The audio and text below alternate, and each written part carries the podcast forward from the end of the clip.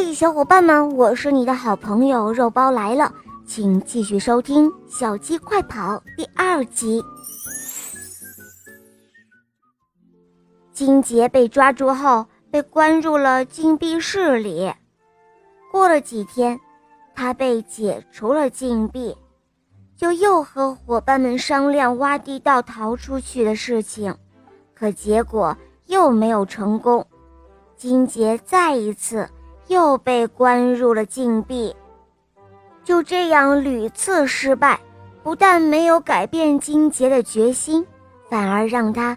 更加向往外面自由的世界了。他召集所有的小鸡一起讨论逃跑的方案。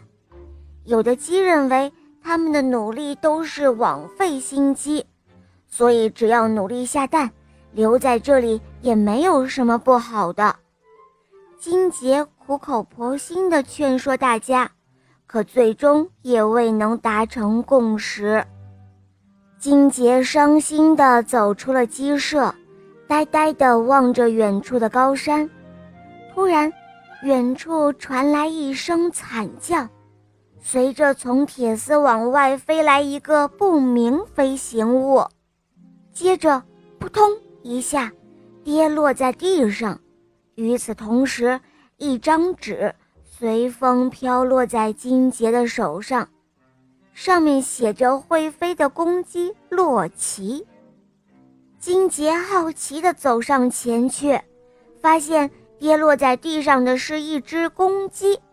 金杰立刻意识到，这可能就是那只会飞的公鸡。他突然灵机一动：“对呀，飞，飞越铁丝网，这样就可以逃出去了。”于是。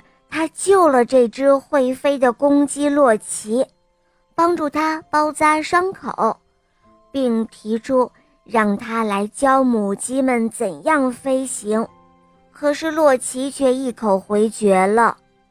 就在这个时候，外面传来轰隆隆的汽车声。金杰冲出去一看，是马戏团的车。